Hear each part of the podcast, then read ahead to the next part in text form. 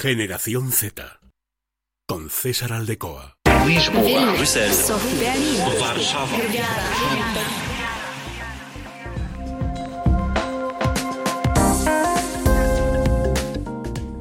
¿Qué tal? Muy buenas y bienvenidos a un nuevo episodio de Generación Z en el Radio Castilla y León. 16 episodios ya con este, en los que venimos hablando de los jóvenes, de sus eh, preocupaciones, de sus problemas y de cómo les afectan diferentes aspectos de la vida, de la sociedad, de la política en su día a día. Hoy vamos a hablar del cambio climático, hoy vamos a hablar del calentamiento global, de la, una de las grandes preocupaciones de los jóvenes en materia política, esta política eh, climática, esta eh, política verde y también de qué es lo que está haciendo la Unión Europea al respecto.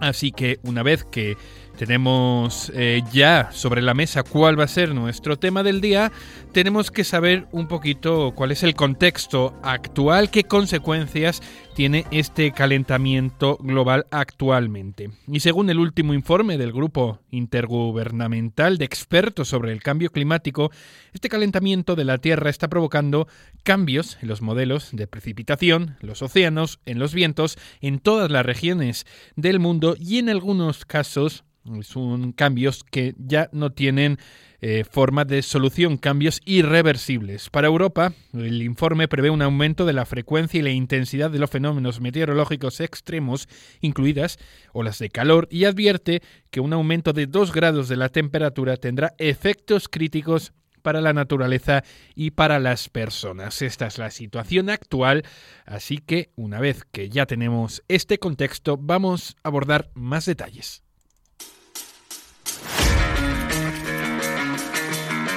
Generación Z. Con César Aldecoa.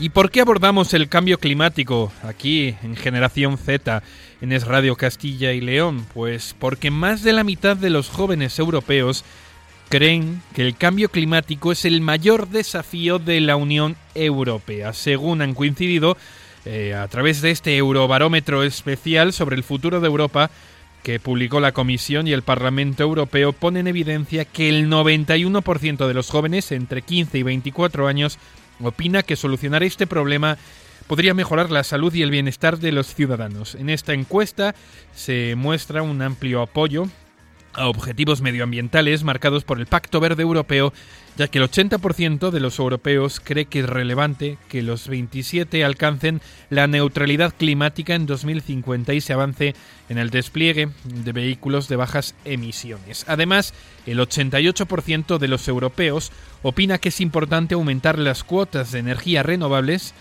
así como lograr una mayor eficiencia energética. Otro de los mayores desafíos para el futuro de la Unión Europea que se conocen a través de esta encuesta es que el 34% eh, eh, afirman que esto, este tema es un tema de salud y otro 30% apunta que las migraciones forzadas y los desplazamientos es otro de los grandes asuntos en este Eurobarómetro especial en el que decimos que más de la mitad de los jóvenes europeos consideran este cambio climático como uno de los mayores desafíos de la Unión Europea. ¿Y qué está haciendo la Unión Europea para solucionar esta situación? Pues lo estábamos diciendo eh, anteriormente, una perspectiva a largo plazo, en una Unión Europea climáticamente neutra, eh, con el objetivo de llegar al año 2050 con ese objetivo. Exactamente, eh, es una resolución a través del Consejo Europeo y supone que de aquí a ese 2050 se reducirán drásticamente las emisiones de gases invernaderos y se buscarán formas de compensar las emisiones inevitables que, que se realizan y que no tienen solución. Lograr un equilibrio de cero emisiones netas para beneficiar al medio ambiente, para limitar ese calentamiento eh, global. Es una resolución que tomaron todos los dirigentes que tiene como objetivo integrarse en todos los sectores de actuación y que además se necesitan importantes inversiones públicas y privadas para poder llevar a la Unión Europea hacia esa neutralidad climática de hasta el año 2050. Y todo ello a través del Pacto Verde Europeo, que tiene un plan, tiene una hoja de ruta para hacer realidad estas ambiciones climáticas con acciones políticas, con acciones medioambientales, para poder llegar hasta este objetivo. También existe la Ley Europea del Clima, que tiene un punto importantísimo en este Pacto Verde Europeo que es más o menos pues esa obligación jurídica para llevar a efecto este objetivo. Estas son eh, las eh, eh, tareas que está realizando la Unión Europea, las herramientas con las cuales se están llevando a cabo este tipo de acciones para poder llegar hasta esa neutralidad climática con el objetivo del año 2050. Generación Z con César Aldecoa.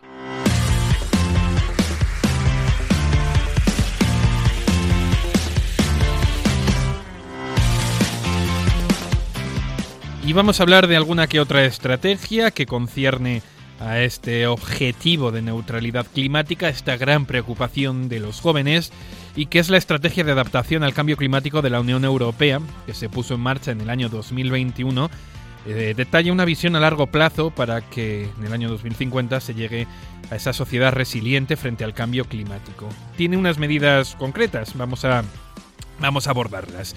Mejorar la recopilación y el intercambio de datos para reforzar el acceso a conocimientos sobre los efectos del cambio climático.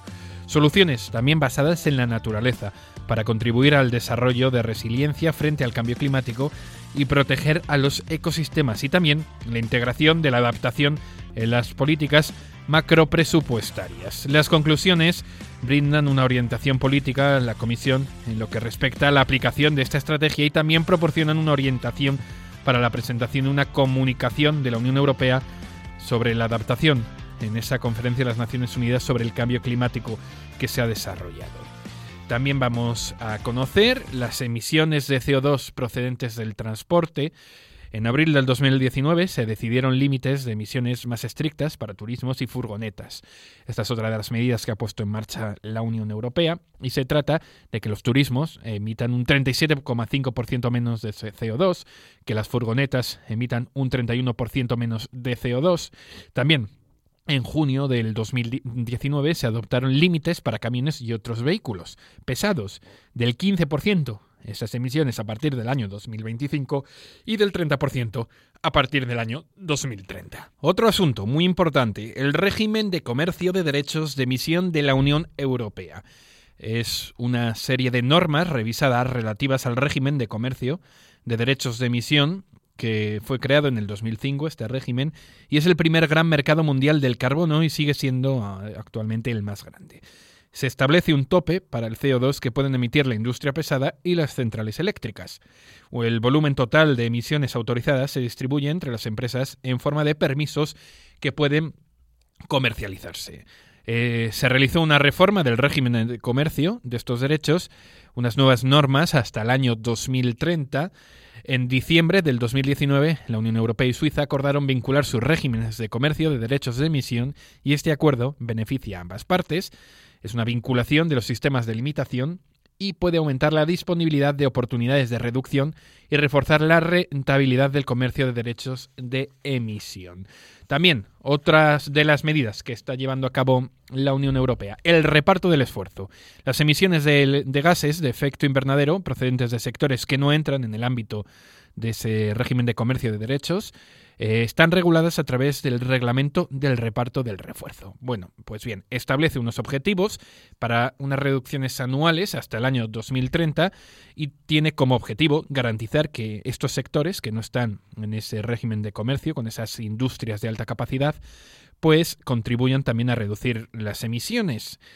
Eh, algunos de los sectores son la construcción, la agricultura, la gestión de los residuos, el transporte, bueno, es otro reglamento, otro ámbito en el cual eh, se abordan también la reducción de las emisiones de CO2. Otra de las medidas que se están llevando a cabo por parte de la Unión Europea para este objetivo de neutralidad climática 2050, la energía limpia. Tres cuartas partes de las emisiones de gases de, de efecto invernadero se deben a la producción y al consumo de energía. Bueno, pues la Unión Europea trabaja para la descarbonización de este sector energético y es un elemento capital en esta transición ecológica. En diciembre del 2020, el Consejo adoptó unas conclusiones sobre las estrategias relativas a las energías renovables marinas y al hidrógeno que la Comisión había propuesto. Eh, los ministros de Energía de la Unión Europea debatieron sobre la integración de este sistema energético. La energía limpia pretende estimular la transición hacia una economía hipocarbónica, con los Estados miembros que están obligados a presentar y actualizar todos sus planes nacionales de energía y de clima para informar sobre sus contribuciones a esa eficiencia energética, esas energías renovables y a la reducción de estas emisiones.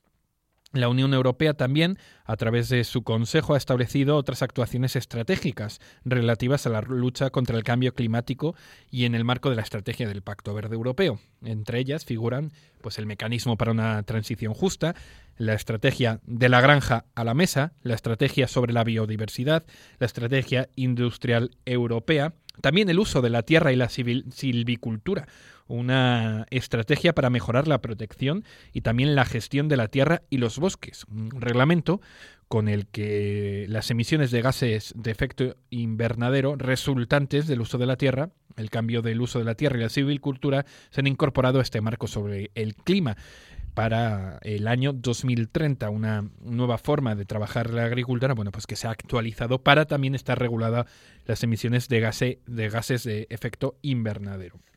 Son una serie de medidas que está llevando a cabo la Unión Europea en este primer marco del objetivo 2030, pero con el objetivo aún mayor, con ese camino hacia eh, eh, la neutralidad climática de la que venimos hablando para el año 2050. Son unas medidas, son una ley europea del clima y todo ello con ese objetivo del 2050.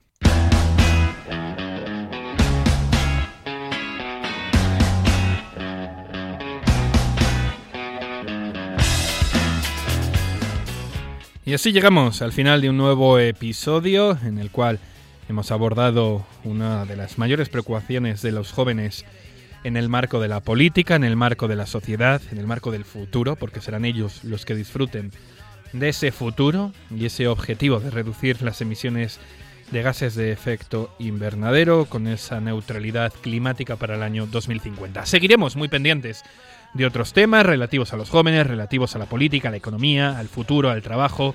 Seguiremos hablando de la generación Z aquí en el Radio Castilla y León. Hasta pronto.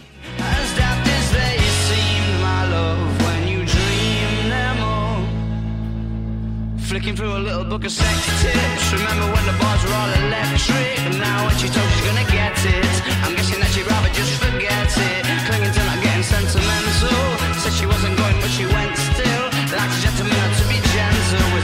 Was it a mechadabra or a betting pencil? Oh, the boys are slag. The best you ever had. The best you ever had is just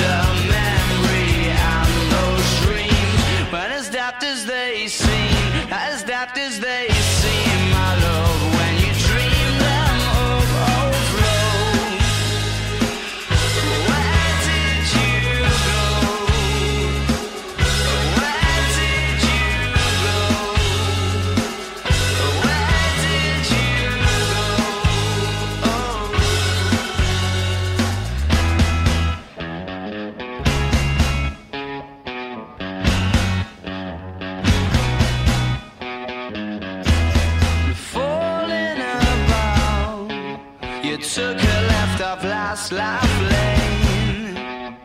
and Just sound